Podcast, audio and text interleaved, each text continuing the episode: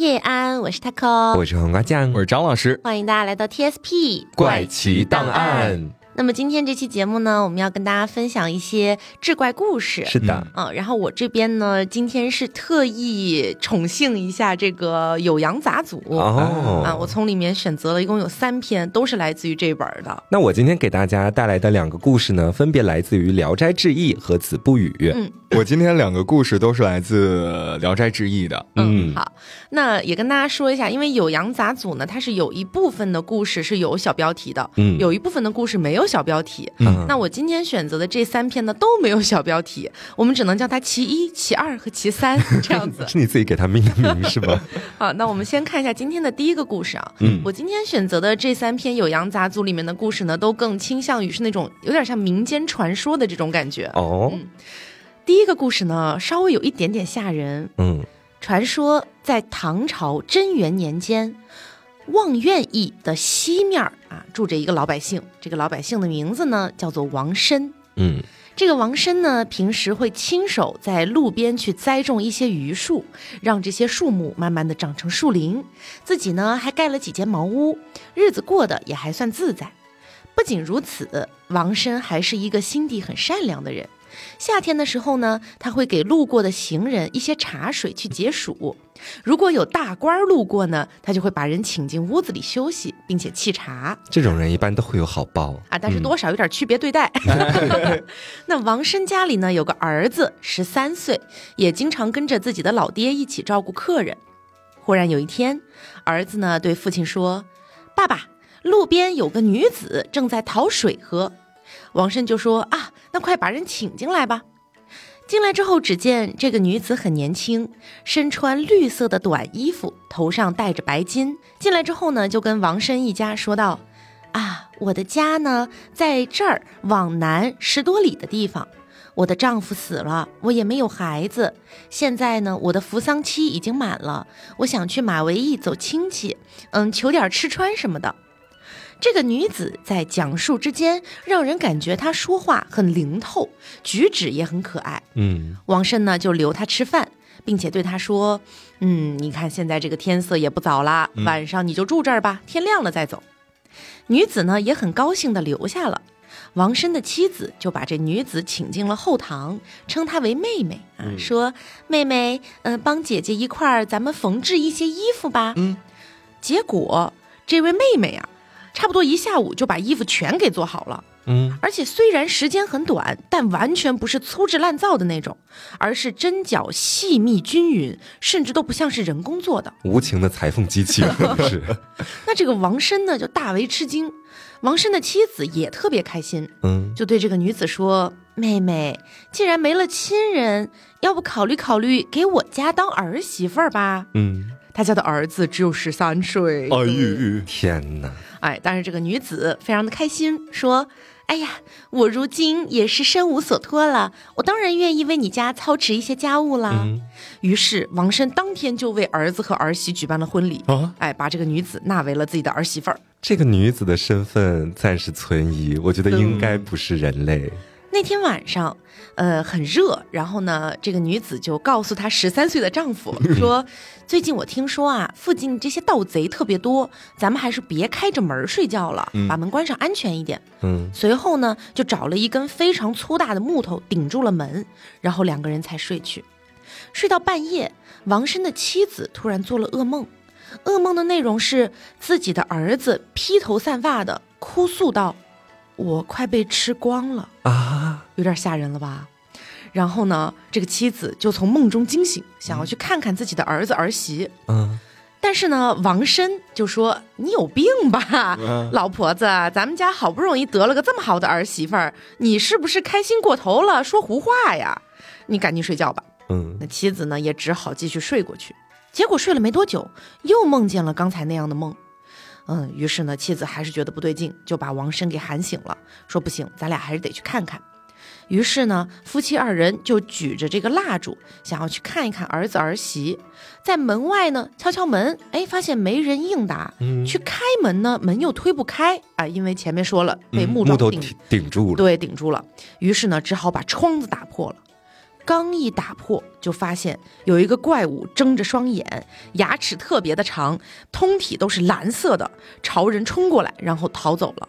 再去看一眼他们床榻上的儿子，被吃的只剩下骨头和头发了。啊，这么吓人！对，这个故事有点像是古代民间的这种鬼故事的感觉了。哦，所以说那个女子其实就是一个怪物幻化而成的。，对对对，然后假情假意的说：“我给你做点活儿，其实就是要吃人。嗯，好明白了，吓人啊缝纫机精，你知道吗嗯，那我接下来这故事显得就是一点都不恐怖了。我接下来给大家讲的这个故事呢，来自于子不语，它的这个故事名字就叫《子不语娘娘》哦啊。来听一下哈，说在固安这个地方有一个乡下人，名字叫做刘瑞，他的主要职业呢就是去商场里面卖鸡啊。这一年他二十岁，说到资质和容貌，那都是非常的不错，美男子一枚。有一天，他就带着十多只鸡一起到城里面去卖。刚到城门的时候，就看到了一个女子啊，这个女子长得非常漂亮，可以说是世上罕见。然后呢，这个刘瑞原本就觉得，嗯，我跟这个女人萍水相逢，她也不可能要跟我说什么话啊，那我就自顾自的往前走吧。没想到这个女子直接就对着他喊说：“哎呦，刘郎，快来，你快坐到我旁边这块石头上来，我有话要跟你说。我呢是个仙人，和郎君有缘，所以我是特地坐在这里等你的。郎君，你千万不要害怕呀，我绝对不会害你，我只会对你有好处。果真吗？但是可惜的是呢，我和你前世的姻缘未了，所以到这一世只有三年的时间哦。郎君，今天你去卖鸡，一定会遇到一个人，把你的鸡全部都买走，总共能赚到八千四百钱。哎，这奇怪呀、他好像直接就是一个预言家。嗯，刘瑞当时还有点不太相信啊，就说：“姑娘，我先去买鸡啊。嗯你这个说的呢，咱们也是半信半不信。嗯，我心里面忐忑不安的，但是我今天钱得赚。等到他走进到城里面开始卖鸡的时候，发现真的就像那个女人预言的那样啊，就卖了八千四百钱。他心里面就觉得特别奇怪啊，就觉得说我这是不是遇到什么女鬼了？那我回家的路上，我可得把它避开。人家不是说了是仙人吗？对 呀，他不太相信。之后呢，他就特地从另外一条道路上回到家里面去了。没有想到，刚推开家门，就发现这个女人已经在家中坐着等他了。啊，女人就笑着说：“前缘早定，难道郎君你觉得自己能避开我吗？”刘瑞当时就不得已呀，就说：“哎，嗯你都到这儿了，那行吧，啊，那咱们俩有缘，美美结婚吧。”被你抓住了我。对，被你抓住了，我逃你追，我插翅难飞。等到了第二天早上啊，他们这个婚已经结了啊，两个人在昨天晚上是一番云雨了，这个我就不过多赘述了。他们也没说太多细节。啊，对对对对对，那个女人就对刘瑞说：“郎君呀，啊，我现在已经嫁给你了。昨天晚上呢，我观察了一下，你这房子有点太小了，我住不惯，我觉得还要再修几间。”刘瑞就说：“哎呀，我昨天卖鸡只卖了八千文钱，怎么给你造房子呀？”女子就说了呀：“说郎君不用顾虑这些，我是仙人，对不对？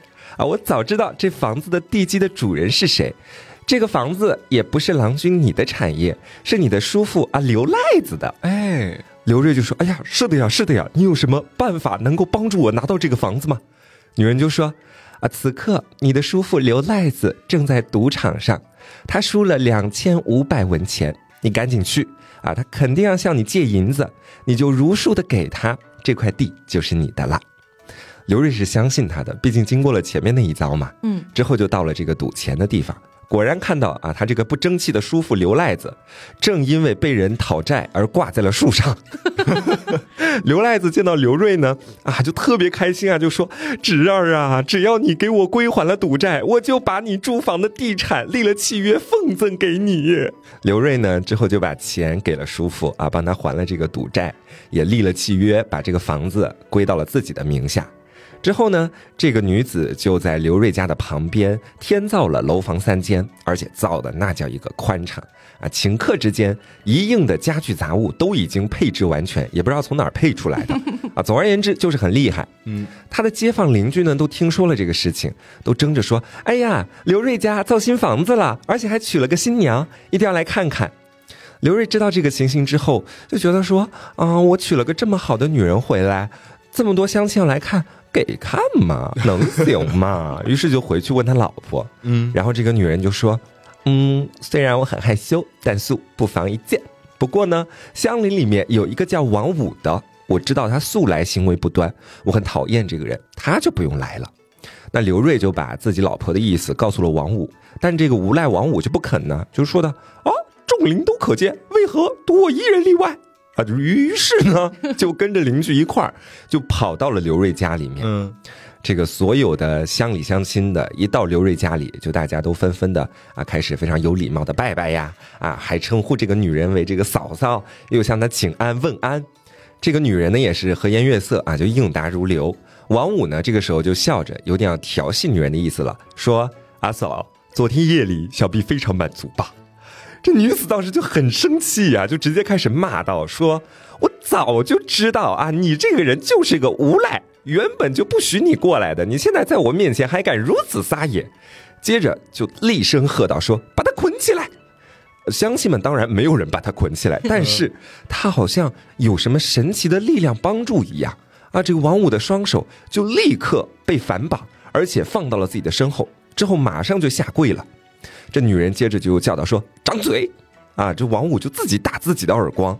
于是呢，其他的乡里乡亲一一看这个阵仗，都吓坏了，就一块都跪了下来。他就说：“哎呀，这个夫人呐、饶过王五吧，他也不是故意的。这夫人，我我们知道你是仙人，您就行行好吧。”这女人就说：“好吧，啊，那看在诸位乡里乡亲的面子上面，啊，就把他插出去就可以了。今天就不要他的命了。”之后呢，王五就踉踉跄跄的爬着出去了。从此之后啊，就再也不敢回到这个村子里面继续生活了。这个女人到后面就给刘瑞生了一个男孩儿，这个男孩长得也是眉清目秀啊，看起来呢非常的美丽英俊。那刘瑞的家业也越来越大，可以称得上是小康了。慢慢的就不用再去做去卖鸡这样的生意了。有一天呢，这个女人忽然准备了酒菜，把自己的儿子抱着啊，就放到了刘瑞的怀里啊，接着就开始哭了，痛哭不已。刘瑞就很奇怪啊，说：“老婆，怎么回事？为什么你会如此哭泣应该是要走了吧？”？对啊，就是这个剧情确实就是已经成呃这个习惯了啊。这个女人就答道说：“郎君，难道不记得我先前说过我们有三年圆满的话吗？哦，对对对，嗯，到今天已经是三年了，啊，天定的数线丝毫不会有这个差池，不能多出一天时间。等我走了以后，郎君你不妨续娶，而且一定要嘱咐你的后妻，好好的照顾我们的儿子。你要知道，我会常常回来看儿子的。我能看见别人，别人却看不见我。如果你不好好对我们的儿子，有你们好受的。啊，这算是一个诅咒。刘瑞听完之后呢，也伤心的哭啊啊！那个女子起身就要走了，嗯，刘瑞这个时候就牵着她的手啊，依依不舍。但是呢，他不舍的倒不是自己的老婆，而是说：“我因你来了之后啊，家业小康，如今你走了，以后我怎么生活？怎么赚钱？怎么养活我自己和儿子？”狗男人啊，真的这么讲。的，然后这个女人就说：“啊，你考虑的很对，但是我已经替你想到这些了。”于是呢，这个女人就从自己的袖子里面拿出了一个木偶，这个木偶长一寸多，就赠送给了刘瑞啊，就告诉他说：“我给你的这个木偶呢，姓子，名不语，是服侍我的一个婢女。”她能够知道过去和未来，那郎君你就打扫一个干净的房间，把她供养着啊。你凡经营生意啊，或者生活里面碰到什么事情，都可以请教她。刘瑞就非常的惊奇啊，说啊，这子不语不会是个怪物吧？这女子就说：是的。是个怪物。，对，刘瑞就说：“那怪物怎么可以供养呢？怎么可以放家里呢？”那女子就说：“我也是个怪物呀，你们还跟我成亲了吗？对，你们还你还和我做夫妻了呀？那郎君应该知道，那世间的万物不是相同相等的，有的虽然是人类，但是却不如怪物；有的即便是怪物，德才却超过人类，不可以一概而论的呀。但这个婢女呢，她相貌极为丑陋，所以我称她为子不语。她不肯和人相见，所以啊，你只要把他供养在阁楼里面，啊，像养小鬼一样，听他的声音就可以啦。怎么这么吓人呢？然后呢，刘瑞就照着妻子所说啊，把这个木偶供在了楼上啊，只要点上香烛，呼唤他子不语娘娘，那么他答应的声音也是非常的响亮的。那全家的人呢，基本上都只能听见他的声音，看不到他的形象。只是每一次把一些吃的喝的送到楼上的时候，过了一会儿再去拿那些碗碟啊，就能看到碗碟空了。而且呢，在这个之间还能听到那个吃饭和饮水的声音。而且这个子不语娘娘她在楼上走路的那个脚印也是能够看到的，是那种弓形的鞋子啊，尺寸很小。然后老刘的老婆在真的要临走之前的时候，还与这个刘瑞啊抱着睡了三天三夜，咱们也不知道都干了什么哈。等刘瑞早上起来的时候，抚摸自己身旁啊，呢喃之中叫了一句“老婆”，发现妻子早就已经不见了。然后呢，门窗也都关着，也不知道他是从什么地方出去的。之后，刘瑞呢供奉了子不语娘娘三年啊，这个子不语娘娘也是尽心尽责，有问必答。啊，只要是他出谋划策的事情，那必然就是水到渠成。忽然有一天啊，这个刘瑞的老婆从空中归来了，啊，就是一个天仙下凡的动作，就拉住刘瑞的手说：“哎，你的家财是不是已经有三千两银子了？”刘瑞就说：“哦，有的，有的，赚得盆满钵满。”啊，这个女人就说：“哎，有这个数目，就是郎君的福量足了。”不仅我将永远离去，嗯，你供养的这位子不语娘娘，我也要带她离开这里了。从此之后呢，再向阁楼上面去叫子不语娘娘的名讳。就没有人答应了。嗯，所以这个故事到最后也没有讲说这个人的老婆为什么要来这三年给他报这个恩。对，哦，前面其实有提到过，说是在上一世的时候前缘未了啊，然后这一世刚好就有三年的这个缘分。嗯，但没有想交代了一下，对，没有想到还有个赠品，主要是。来吧，朋友们，我这是一个短短短短短短篇的一个故事啊，来自《聊斋志异》里面的男妾。说呢是有一个官绅啊，他呢想要纳妾，他就到扬州这个地方，想寻得一位江南女子。嗯，连着看了好几家呢，都觉得不满意，倒是碰到一个老妇人啊，在桥头寄卖一个女孩儿。这年纪呢，看上去十四五岁的样子，身材比较好，而且容貌呢也非常的可人，又擅长各种各样的技能和技艺。然后这官绅看了就十分高兴啊，花了非常大的价钱把这个妾咱们就纳了。到了晚上之后呢，俩人哎就准备一番云雨了。这官绅呢也是就是戏很足啊，就是摸到了少女的肌肤啊，好像那油脂一般的细腻。他呢就是兴致来了，就把手呢慢慢的往下伸，伸到裤裆里面，发现哎怎么是个男的？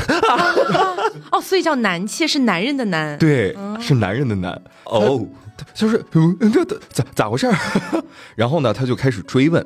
这小男孩也没说跟这老妇人是什么关系，就说我也是被那老妇人买下来的。然后呢，刻意被打扮成一个少女，设下圈套来骗人。然后这个官绅再找到老妇人，想要问他个清楚的时候，这老妇人已经逃得无影无踪了。哦，这时候呢，官绅心里面非常的懊恼啊，也不知道如何是好。你说我纳个妾，纳了个男孩儿，纳了个男孩儿。你说认他当儿子吧，好像又有点不太合适啊，也不知道该如何是好了。恰好在这个时候呢，这官绅呢有一个好朋友来拜访，这官绅就把这个事儿跟他说了。这好朋友呢就说：“嗯，男妾小男孩，我能不能看一看呢？” 哎，不料这一见面，这好朋友非常高兴，就重金赎下来带走了。他好朋友是有龙阳之好是吗？应该是，maybe。哎，然后这时候呢，意识室就出来了。他说：“如果能遇到知音，即使呢像这个南之薇那样的美女，也是不会换的。那老婆子实在是无知，何必多此一举，把男的装成女孩呢？”哦哦哦！强行知音，蒲松龄有两把刷子，真的。那接下来这个故事呢，一样是来自于《酉阳杂族里面的啊，呃，我们叫它其二，嗯，一样是在前一个酉阳杂族的故事的同一个时间段，唐朝的贞元年间，说是在茂州玉城县那个地方有一个小地块叫做黑鱼谷，嗯。在这个地方呢，也住着一个老百姓，叫做王用。这个王用呢，经常在黑鱼谷这个地方烧炭火。黑鱼谷之所以叫这个名字，是因为这个谷中啊有一处水塘，虽然不是特别大，但是经常可以看到有两条一尺多长的黑鱼在水中游来游去。嗯，有一天呢，王用在这个地方伐木呢，哎，此时是又饿又困呐，实在是绷不住了，想吃鱼了。哎，就捕了一条黑鱼给他吃掉了。哎，他弟弟听说这个事儿就非常的吃惊，说：“哥哥，这个黑鱼有两条。”恐怕是这个黑鱼谷中的一些灵异异兽，你怎么能把它杀了吃了呢？随便想吃就吃了。对，但是王用呢，就是不以为意。嗯，不一会儿，王用的妻子来送饭，只见王用一个劲儿的挥着斧头砍树，过了好一阵儿才转过脸来。但是他妻子一看，发觉老公的面相已经变了。嗯。于是急忙把王用的这个弟弟喊过来，说：“你看看，你哥是不是长得跟之前不一样了呀？长得跟黑鱼一样？那倒不是啊。结果呢，王用突然在这个时候就脱下了自己的衣服，嚎叫一声，跳跃了一下，突然变成了一只老虎，直奔山中而去啊。此后呢，这只老虎就经常猎杀野鹿之类的动物，趁着夜色扔进自家的院里，就这样一直持续了两年的时间。”嗯，两年后的一天傍晚，家里人听到有人敲门，边敲还边说：“我是王用。”他弟弟没开门，但是回答道：“我哥哥变成老虎已经快三年的时间了，何方鬼怪呀，冒充我哥哥的姓名？”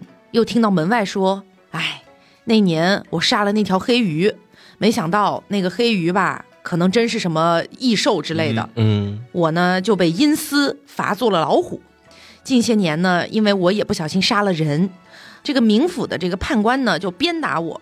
现在我的这个刑期是已经满了，把我放了回来。但是我遍体鳞伤啊，弟弟，你只管开门，你看到我就明白一切了。嗯，弟弟很高兴啊，因为毕竟哥哥回来了嘛。嗯，赶紧把门打开，只见门口确实站着一个人，但这个人是虎头人身。嗯，然后弟弟就这样被活活吓死了。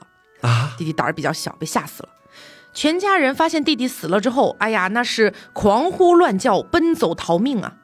那这个哥哥呢，也没有办法，哎，全家都被他吓疯了，他也只好四处逃窜。嗯，结果还是被村里人发现，当做是邪祟给打死了。嗯，后来呢，这个仵作来验这个死尸，发现尸体的身上有很多的黑色的痣，一对才发现王用的身上也有这些痣。啊，然后得出一个结论，王用呢应该确实是被放回来了，但是还没有完全变换成人形。嗯。这个故事呢，是元和年间一个叫做赵其约的人，他曾经去到过黑鱼谷，听村里的人说起的这个故事。哦，这故事还蛮精妙的，其实就是一种民间的一个传说了。虎头人身，嗯，就我已经在脑海里面想象出那个画面大概是什么样子的了，还挺吓人的。对对对，好，那我接下来给大家讲一个来自于《聊斋志异》的故事。这故事的名字呢叫做《梦郎》啊。说在河北啊，有个人叫白老头儿。他的大儿子呢，我们就叫他某甲啊。说这某甲第一次到南方去做官了，连续三年啊，是一点消息都没给家里递。这个时候呢，有一个姓丁的朋友就来拜访这个白老头，两个人呢也是老战友了啊。白老头就摆起了宴席招待他。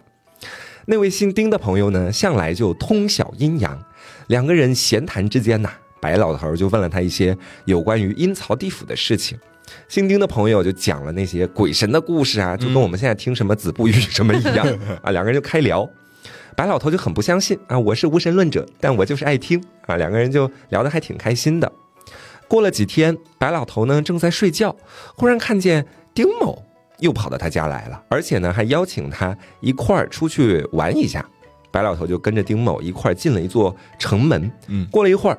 丁某就指着一座大门说：“啊，这是您外甥的家。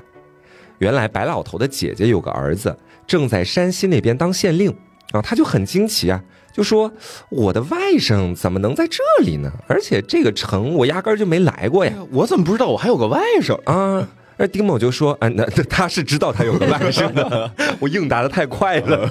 ”然后丁某就说：“哎，你要是不相信，进去看看，你就明白了。”嗯。啊，然后这个白老头就进了门，果然看见自己的外甥啊，穿着官服坐在大堂上面，两边都是拿着武器的那个士兵，因为没有人给报信，所以他们两个也没有靠前去交流哈。之后呢，丁某就又拉着白老头离开了外甥的那个地方，就说啊，您公子的衙门离这里也不远，你想不想去看看？白老头就答应了，就跟着他去。走了没过一会儿，就来到了另外的一个府的门前啊。丁某就说：“请进吧。”白老头就往门里面一看，发现有一只大狼，正站在正中间，啊，就吓得白老头不敢往里面进。丁某就说：“进去吧，没事的。”白老头就进了大门，又进了一道中门，就发现屋里屋外坐着的、站着的，全部都是狼。然后一看见这个房门前的台阶上，那个白骨还有人类的头骨就堆积成山，嗯，白老头就更害怕了呀。丁某呢，于是就用自己的身子就遮住白老头，啊，两个人一起进了屋子。这个时候，白老头的儿子某甲正好也从屋里面出来。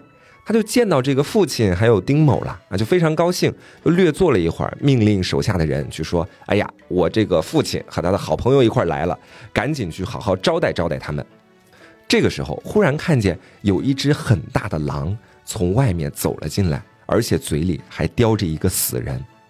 白老头吓得半死呀，就赶紧问他儿子，就说：“你这是要干什么？你养狼杀人呐？”这个某甲就说。哎呀，父亲不用在意啊，他叼来的这个人，咱们今天就对付着啊，做几个菜吧，待会儿我们一起吃。白老头就急忙劝阻他，就说这可使不得，这可使不得，人不能吃人的呀。就心里惶惶不安，就想离开这个地方。没有想到先前在府里面看到的那些狼，就纷纷走上前来挡住了他离开的路。正在进退两难的时候，忽然看见那群狼就乱哄哄的开始四散去逃跑了，有的呢就躲到了床底下，有的呢躲到了桌子底下。白老头就觉得十分奇怪呀，不知道发生了什么事情。嗯，接着呢就看到两个穿着盔甲的猛士啊，就横眉怒目的闯了进来，用一条黑绳子把某甲，也就是白老头的儿子捆上了。之后呢，某甲倒在地上，变成了一只老虎啊，尖牙利齿的。这个时候，其中的一个猛士就拔出了利剑，要割掉这个老虎的脑袋。另外一个猛士就说：“啊，且慢，宰他是明年四月的事情。那我们今天先把他的虎牙敲掉。”于是呢，就拿大锤把老虎的牙敲落在地。啊，这老虎是疼得哇哇大叫啊！白老头当时吓坏了，就马上醒了过来，才知道啊，这个老丁到他家来，包括后面看到自己的外甥，看到自己的儿子。全部都是一场噩梦，但是呢，这梦肯定是有所指的呀。嗯，这白老头心里面就想，啊，这梦太怪了，我要不然派个人去找一下丁某。没有想到啊，他这老朋友丁某呢，在这个时候就推脱自己说，啊，我有事儿，没办法来了。于是白老头就把这个梦记在了信上面，派二儿子去南方。给大儿子某甲送信，而且信上面就对他多方劝诫呀，就写的说啊，你在外边做官，一定要对自己的百姓和善，可千万不能做什么恶事。等到二儿子到了自己的哥哥那个地方的时候，发现，哎，这某甲的门牙怎么掉了呀？于是就问他怎么回事儿。原来呢，是某甲他在醉酒之后从马上掉了下来。一问摔伤的时间，刚好就是白老头做那个梦的日子。这二儿子就觉得说很害怕，就把父亲的信拿出来说：“哥，你读一读，啊，我觉得这事儿挺怪的。”这某甲读完之后脸色大变，啊，过了一会儿呢，嗯，还是不相信，就说：“啊，这不过是和我父亲梦中的事情巧合而已，不用担心。”原来啊，这某甲到任之后，贿赂了一个当地的当权人物，也就是一个高官，嗯，啊，头一个被举荐升官了。然后呢，就没把父亲的那个怪梦放在心上。那弟弟在哥哥那里住了几天，发现每天到哥哥这个地方来的人，基本上都是贿赂的人，而且从早到晚不停歇。哎呦！于是呢，就痛哭流涕啊，就劝哥哥说：“别受贿了，你再受贿，到以后真的说不定没什么好结果。”没想到某甲说。弟弟呀，你每天就住在你那个小破房子里面，你哪知道我们这个官场的诀窍？决定这个升降的大权在你的上司，不在百姓。这上司喜欢你，你就是好官；那百姓喜不喜欢你有什么用嘛？你只知道爱护百姓，你怎么能让上司喜欢你呢？弟弟听了啊，就觉得说，那再怎么劝也没用了呀，是不是？只好就回家把情况告诉了白老头。白老头听完之后，知道自己这儿子没救了啊，就大哭一场。但是呢，也没有别的办法，之后只好把自己所有的家产都用来去救济贫民，每天都在祷告啊，求这个忤逆的儿子不要去连累到自己的老婆还有孩子。这父子两个确实也是大难临头各自飞啊。第二年的时候啊，喜讯传来说某甲呢已经被举荐升任到了这个吏部尚书。哎呦，那贺喜的人是络绎不绝，都到白老头家里面来说：“哎呀，你儿子真太厉害了。”但白老头就是苦着张脸，人走之后开始暗自哭泣。现在走的有多高，以后跌的就会有多惨呐。之后呢，就听说了啊，说这某甲在不是升官了吗？在前往京城的途中就遇到了盗贼，主仆都被害了。这白老头于是呢，就对家里面的人说。啊，这鬼神的怒怨只是针对他一个人，对我们全家的保佑真是宽厚啊！还好没有连累到全家人。是的，其实他说这话也是有道理的。嗯，然后之后呢，白老头就焚香拜谢所有的各路神仙。那安慰白老头的人呢，都说：“嗯，你儿子他死的这个消息啊，只是道听途说，你不一定可靠的啊，你也别太难过了。”白老头说：“肯定死，肯定死了，必须死，必须死，我儿必死，我儿必死。” 只有白老头对这个消息深信不疑啊！而且呢，他都已经提前给自己儿子选好棺材还有墓地了。可是某甲并没有死啊！嗯，原来啊，他四月间的时候啊，他要前往京城去做官嘛。刚出县境的时候，就遇到了这个盗贼，他就把随身的财宝全部都献出来，想要活命。那强盗就说：“我们今天来杀你，是为了要钱的吗？”我们是要给全县的百姓报仇雪恨，你今天必死无疑。于是呢，就砍下了这个某甲的脑袋。然后强盗们又问这个某甲的他的这个仆役啊，就说哪一个是司大成呀？这个司大成呢是某甲的一个心腹，经常就是帮着他干坏事儿，就把他也一块杀了。还有四个贪心的这个衙役也一块全部都杀掉。就在这个时候啊，这某甲呢，他的魂魄啊已经从身体里面出来了，正在路边看着呢。这个时候呢，有个地府的当官的就来到了这个地方，就问那些差役说：“啊，这被杀的是什么人呢？”啊，前面开路的人就说：“啊，是某县的白知县啊，他受贿赂，然后作恶多端，我们就把他一锅端。”然后这位当官的就说：“哦，这个人呢，我认识啊，白老先生的儿子。”不要让老人看到这种凄惨的样子，把他脑袋给他接上。那说完呢，就有一个人把某甲的脑袋拎起来，安到了某甲的身体上面。之后呢，啊，这个当官的又说，嗯，不太对，啊，装脖子上面奇奇怪怪，因为这个邪人不应该让他脑袋正着长，长到肩膀上就好了。哦哟，啊，说完就走了。过了些时日，这个某甲的妻子就过去收尸嘛，啊，看到某甲，哎，还剩一口气，之后呢，就把他运回去啊，每天喂点水啊，发现他还会喝。这某甲活过来之后，就住在旅店里面，一时之间呢，官也没了，钱也没了啊，穷困无门，回不了家。半年之后，白老头终于听说到了自己儿子的这个消息。其实他心里可能也奇怪，说这个自己儿子死了的消息怎么还没有确切的传回来嘛？嗯，没想到传回来的消息是儿子活过来了啊！之后呢，就派二儿子去把某甲带回来了。这某甲虽然死而复生，可是脑袋长在肩膀上面，而且是倒着长的。他眼睛呢能看到自己的后背啊，整个人就是又丑又怪，不成人样。啊，周边的街坊邻居都不把他当人看待，而白老头姐姐的儿子，就他前面不是去那个呃一个幻境里面，在看到自己儿子之前看到的那个官嘛，啊，就他的那个外甥，为官清正，很有政绩啊，这一年就被任命为了御史，那这些事情基本都符合白老头的那个怪梦。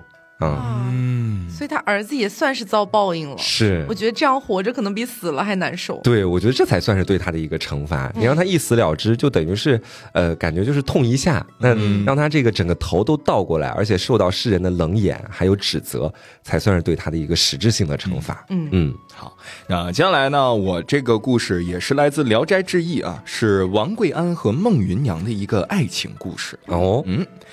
话说这王贵安呢，是河北一个非常有名的府上的世家弟子啊，家中呢非常的有钱有势。有一年呢，他坐船去南方，在晚上他把船靠到江岸上啊，他准备看看风景，不料这个风景没有看到，他却瞟到林舟上有一个船家的女儿正坐在船头绣鞋呢。偶尔呢，抬一下头，被这个老王看到了，哎，觉得风华绝代，太美了。这个美人儿啊，这王贵安呢，顿时就被迷住了呀，就搁那儿偷偷看，看了很长时间。他也期待着啊，就是说你能不能抬头看我一眼呢？我也不差呀，我觉得。嗯，然而人家就是就是专心绣鞋，偶尔呢抬头看一看外面的风景，也没顾上看他。这下呢，王贵安忍不住了，就开始吟诗，就开始古代男子的求偶方式。对，然后呢，吟的还不是自己写的诗，吟的是人家王维的《洛阳女儿行》。那这首诗呢，就是描述这个洛阳女子的一些生活场景。然后听到这个吟诗的声音呢，那女子似乎是心有所动，哎，抬头呢看了一眼这个王贵安，随即呢又低头绣鞋去了。王贵安说：“哎呀，他看我了，哎呀，哎呀，哎呀，心动，心动，心动，更加心动了。对，一眼万年，一眼万年，一眼万年了。然后这时候呢，他见这女子没有任何下一步的动作，也没有要上来搭话的情况，他就拿出了一块金锭扔了过去，恰好呢就落在这女子的衣襟上。”这女子呢，随手拾起这个金锭，看也不看，就扔到了岸上。这王贵安说：“嗯，你看到我给你扔金子了，你也没有什么反应，你也不要，你就扔了。”然后这时候呢，王贵安还不死心，又扔过去一个金钗，正好呢落在女子的脚边儿。这时候呢，女子也是视而不见。只在这时呢，船家回来了。这王贵安唯恐他看到这只金钗正在惶惶无计之时，只见这女子从容不迫地用脚一勾，这金钗呢就被藏在自己的裙摆底下，轻易地掩饰过去了。之后，只见对方解开绳缆，开船离去了。这王贵安呢，看着人家的船渐行渐远，就无比沮丧啊。因为这时候呢，这个王贵安呢是刚刚这个丧妻不久哦，哎，虽然说这个心里面有很悲痛吧，但是呢，他也觉得自己好像是可以开始寻觅一个新的妻子的人选了。这见到这船家女子，就真的太可心了。王贵安呢也赶忙向去附近的这些船家去打听，说：“哎，你们认不认识刚刚开走船的？这是谁呀？哎，他们是哪儿来的呀？”这附近的船家呢也没有人认识这家人。这王贵安一看没有任何可靠消息，就开始呢开着船追赶上去了。可是越追越发现已是渺无踪迹啊！但他还是不死心，沿着这江水啊流连数日，最终只能怅然北返。转眼之间过了一年的时间，王贵安始终不能忘记那位美丽的船家女子，于是再一次买了一艘船南下啊，沿着江呢一路往下走，一路打听。一路寻访，却始终见不到去年那条船上的那个人。这王贵安呢，在江边滞留了半年，直到所有钱财花光了，才恋恋不舍地返回。有一天晚上，他做了一个梦，梦中呢，来到了一个江边的村子。他走过一道又一道的门，他看到有一个人家，门是朝南开的，院子里呢有一些这个树影斑驳的感觉啊。他推门进去，看到一棵高大的合欢树，上面挂满了红丝，十分的雅致。又走了几步，南面呢一间小屋，窗前有红椒灿烂。一个女子在这个时候呢从屋里走出来，不是别人，正是王贵安在去年看到的那位传家女。这时候，王贵安顿时喜出望外啊，说：“哎呀，美人儿，美人儿，你还记不记得我呀？我去年给你扔了那么多金子，我还给你吟诗作对呢。没想到，哎，我们还有这个机会，还能再见面。”说着就要跟这女子亲热一番。不过在这时，女子的父亲回来了，这王贵安吓得一梦而醒，不觉深感奇怪，就觉得：“哎，怎么会能做这个梦呢？嗯，难道还是我心里面有他？我还是太想他了。”转眼呢，这时间又过了一年，王贵安呢还是不死心，又坐着船南下。转眼之间来到镇江，准备呢去拜访有世交的徐太仆。他骑着马，嘎噔嘎噔来到一个小村子。这一路的景象，他觉得，哎，怎么越来越相似呢？觉得，呃，哪儿见过？是不是？好像就是我那天梦里面见到的那个村子。哎，你你看，还是那个院子。哎，里面呢也是合欢树。哎。怎么还是那个传家女？从哎不对哎，我是来这儿了哎，这怎么跟梦里一一样呢？会不会太震惊了？说，我那个来都来了，我要下马，我去我去跟他打个招呼吧。我我觉得他应应该是记得我的。然而这女子呢，却厉声呵斥王贵安：“哎，你是哪儿来的野男人？怎么就这么进来了？你来我家干嘛？”王贵安就说了：“说，你不记得前年朝你扔金子、扔那个金钗的那个人了吗？”这时候，传家女似乎是想起来一些事情，然后呢，这王贵安就接着话茬细说了自己这几年的相思之苦，就开始表白了，单膝跪地了，说：“哎呀，我求求你了，你跟我在一起嘛，好不好嘛？”然后女子呢，隔着窗子询问王贵安的家事，王贵安呢也是一五一十的告诉了他。女子说：“你既然已是官宦子弟，你这个年纪应该已经有老婆了吧？你来找我干什么？”我可不当你的小妾，王贵安就忙说说：“哎呀，要不是因为你的缘故，我肯定早就婚娶了。”这女子说：“如果你说的是真的，嗯，那好吧，我知道你的心思了。那副金钗啊，我一直留在身边。这两年呢，其实我也拒婚了好几家。如果你是重情之人，那你就托个媒人过来正式提亲吧，你一定会如愿以偿的。但如果你想非礼冒犯，我虽然家里面没什么钱，但是我绝对不容许你对我轻慢。这王贵安才知道啊，虽然风景和人都和梦中一样，但这姑娘却是冰清玉洁，他不敢再有任何下流的念头，赶紧仓皇起身。这时呢，女子在身后说道：“说，嘿，我姓孟，我叫芸娘，父亲名字叫江离。”王贵安回头说：“哎，好嘞，我记住了，那个我马上过来找人提亲。”好像言情小说。这当天晚上呢，王贵安从自己的好朋友徐太仆家啊，这个家宴赴宴归来，然后呢就去孟家拜访孟父了。他自己呢也说出了自己的这个身世，并且拿出了一百两银子当做聘礼，说我想要求娶你家的这个女儿芸娘。没想到，这孟姜离就是这老爸啊，这神情冷淡，他就对王贵安说：“我这个女儿啊。”已经呢许配给他人了，这一句话让王贵安没话说了，只能收起银子，悻悻的离开了。回到住处之后，这王贵安左思右想，说：“你这不都答应我了，怎么在老爸这块就就掉链子呢？哎呀，怎么办呢？怎么办呢？怎么办呢？不行，我得找找我这个好朋友，他毕竟是一个大小是个官儿，我觉得他应该是有办法。想着，他就去找了这个自己的好朋友徐太仆。但是呢，又担心这徐太仆笑话他爱上了一个卑微的传家女，最后呢，思索半天，纠结半天，说一边是爱情，一边是友情，我也不想让我的兄弟嘲笑，可是我又想娶那个美丽的传家女，怎么办？怎么办？怎么办？最后还是爱情战胜了友情。嗯，于是他决定啊，去找这个徐太仆来给自己做媒啊，上门提亲了。徐太仆听说之后呢，肯定是笑话了一通，说。这位孟姜离呢，跟我家呢是远房亲戚。哎呀，你这，哎，你你看看你是不是？你怎么不早说呢？不过啊，我是觉得好像也未尝不可。他家呢虽然说清贫，但是啊，他不是以撑船为家业的。你是不是弄错了一些消息啊？随即，徐太仆呢让自己的儿子去孟家打听。这孟姜离就说：“我家呢虽然贫寒，但绝对我是不会卖女儿的。”你说说你这个朋友对吧？那天带着金子银子就过来了啊，说要提亲，说要娶。那我是这种见钱眼开卖女儿的人吗？我显然不是啊。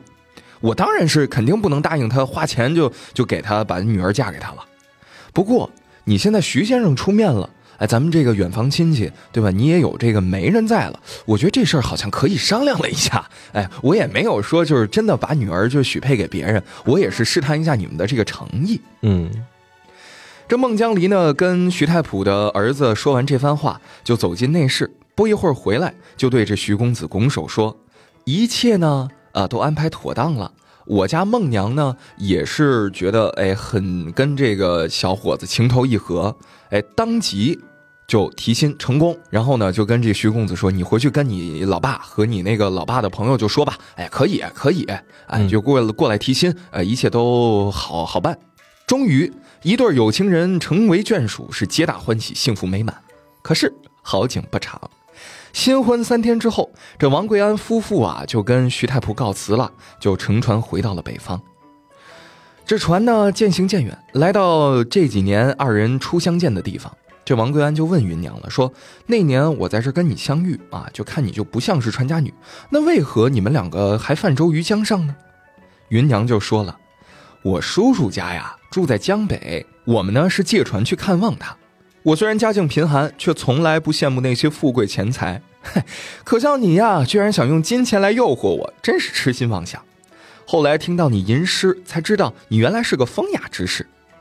后来那只金钗呢，我是怕被父亲看到，那你就死无葬身之地喽。所以呢，我才把那东西藏起来，看看我是不是爱财心切。这王贵安呢，心里美滋滋的，十分开心，也笑道说：“哼，你呢固然是很聪慧，不过最终你还是落入了我的算计之中哦，我的小美人儿。”正得意呢。然后芸娘就说：“哎哎哎，等等，你什么意思啊？啊，我是中了什么圈套？”王贵安的欲言又止，被问再三之后，才说道：“我呢也不能瞒着你，实话告诉你吧，我呢原来其实有个老婆，是吴尚书的女儿。”芸娘说：“不信吧？说你怎么可能呢？对吧？你当时不是跟我说，你说你没有那个娶妻吗？对不对？你怎么可以骗我呢？你一定是骗我的，对不对？”然后这时候王贵安说。呃，我真的之之前有老婆，我有，我也不忍心骗你，但是我真的是特别特别喜欢你，然后我怕你不答应，然后我才跟你说的。突然，这芸娘变了脸色，说：“骗子，大骗子！”然后起身跑出船舱，等王贵安追出去，骄傲的芸娘已经纵身于江中了。王贵安连忙大声呼救啊！这全船人都被惊起了。只是夜色昏蒙，满江星点，却已无处可寻迹那芸娘美丽的身影。王贵安也没想到啊，芸娘性格如此决绝，顿时悲痛万分，追悔莫及。他让船沿江而下，出重金说：“打捞芸娘，救救我的芸娘！”但是打捞了半天也没见到芸娘的身影，只能郁郁而归。这一路上呢，王贵安也不敢回家，也怕这孟家来看女儿，自己无言以对啊，便来到河南投奔在这做官的姐夫。他在河南待了一年多，才回到家乡。中途呢，遇到一场雨，来到一间农舍暂时躲避，看到一个老婆子正在抱着孩子玩耍。说来也奇怪啊，那小孩看到王贵安，竟然是一点也不害怕，便扑过来求说：“抱抱我吧，抱抱我吧。”这小孩在王贵安的怀里呢，就变得非常开心。老太太叫他呢，也不肯放手。过了一会儿，雨停了，王贵安呢，把孩子还给老太太，转身要离开。没想到这怀里的小孩竟然哭了，哭着说：“哎呀，爸爸怎么走了？爸爸怎么走了？”听到这儿，王贵安惊了，说：“哪来的小孩？怎么就管我叫爸爸？这何方神圣？何方妖孽呀？”这老婆子说：“哎，你这孩子怎么逮着谁都叫爸爸呀？”话音未落，只见一个女子从屏风后走来，定睛一看，竟然是当年投江的孟云娘。王贵安惊诧之间，孟云娘骂道：“你个负心郎，这就是你的儿子！”王贵安悲喜交加，心痛心酸之际，也来不及问云娘如何得救，就赶忙解释说：“哎呀。”芸娘啊，我当时跟你说我家里面有老婆，我是跟你开玩笑的，我这这嘴贱，你怎么就我真嘛？怎么反反复复的？哎呀，你能能不能原谅我呀？后来呢，这芸娘也没有任何的回应，只是交代了一下后面她是怎么得救的。说原来呢，这家人姓莫，当时呢正在江上救下了落水的芸娘，并且把她认作女儿。十个月之后，芸娘生下一子，取名季生。而当季生见到王贵安的时候，已经一周岁了。王贵安呢，听到这事儿之后呢，赶紧啊进屋拜见莫家二老，也当做是岳父岳母了。过了几天，这可能是芸娘也气消了，俩人也把话说开了。贵安呢，带着芸娘和儿子回家，发现啊，孟老先生已经在这等了两个月了。哎，孟先生说了，说我姑娘嫁到你家来了，对吧？我呢也得来看看吧。这孟老先生出道之时呢，王家人呢言语闪烁，说觉得嗯，那个我儿子好像没回来，好像在那个江上还飘着的。哦，他那个娶娶到了，娶到了，嗯，你们女儿娶到了。这闪烁的言语呢，让孟翁很奇怪。到此时彼此才相见，才知道竟然有如此一般坎坷的境遇。哦。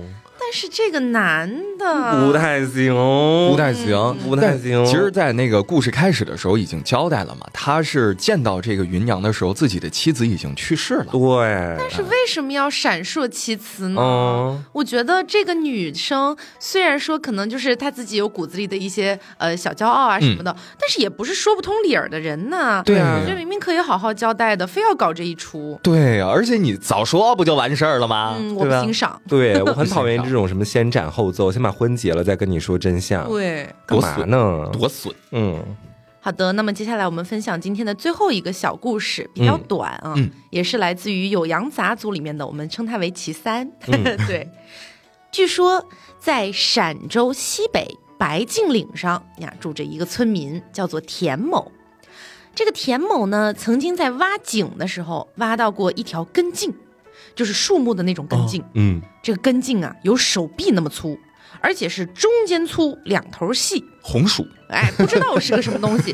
说这个根茎的皮呢，像是茯苓的皮，哦气味呢又像是白竹或者是苍竹一类的东西，大家都不知道这是个什么玩意儿。嗯这田家呢信佛，家中的佛堂上供奉着几十尊的佛像，他们就想啊，这个根茎有没有可能是一些先人留下的东西呀、嗯于是就把这条根茎呢供在了佛像前。田家呢还有一个女儿，名字叫做灯娘，十六七岁，哎容貌姣好。嗯那他的父亲呢也经常让灯娘去供奉香火。过了一年多，这个灯娘发现啊，有一位青年才俊，呃，嗯经常出入佛堂，身穿白衣，步履轻盈。灯娘慢慢的呢就跟他好上了。任谁都喜欢哎呀。，那灯娘的这个精神面貌和言谈举止也跟少女时期呢起了一些变化。嗯那我们再来看看那根根茎，哈，这根茎很奇妙啊！明明说它只是一根根茎放在那儿吧，也没有土，也没人给它浇水什么的，但是每年春天它都会发芽。哦后来啊，这个灯娘有了身孕，呃，就悄悄的把这个有身孕的事儿告诉了母亲，但他的母亲就觉得有些奇怪的地方，就怀疑是不是这根根茎的问题。嗯，有一次呢，刚好有一个和尚出门化缘，嗯，到了田家呢，田家呢就留下了这个和尚啊，说，哎，刚好我们家也有佛堂，你要不就在这儿小住一会儿。嗯这个和尚啊，每次要进出佛堂，都感觉被异物拒之门外。这和尚也觉得很奇怪。有一天呢，灯娘和他的母亲外出了，这和尚又想着说：“我再尝试一下，哎，哎能不能进这个佛堂？”这佛堂的门一开，就有一只鸽子贴着和尚飞走了，嗯很奇怪的一个现象。但是他还是没能进去。嗯，当天晚上呢，这个灯娘再去看那条根茎，发现那根茎变成了朽木。嗯灯娘怀孕了七个月了，结果早产，产下了三节儿异物啊，形状就跟之前那个根茎一模一样生了三根红薯。啊。田家就觉得完蛋，这肯定是出了什么就妖魔鬼怪了，嗯一把火就把那三个根茎全给烧了。后来那些什么鸽子呀，这些异状也没有再出现过。那这个作者就说呢，我经常听道士说什么枸杞呀、人参啊、白竹、苍竹这一类形状特异的东西，服用了之后可能能延年益寿。如果有些人他本身就是不吃荤的、戒色欲的，遇到这一类的东西，可能真的会有那种仙人降临啊，给他一个得道成仙的机会。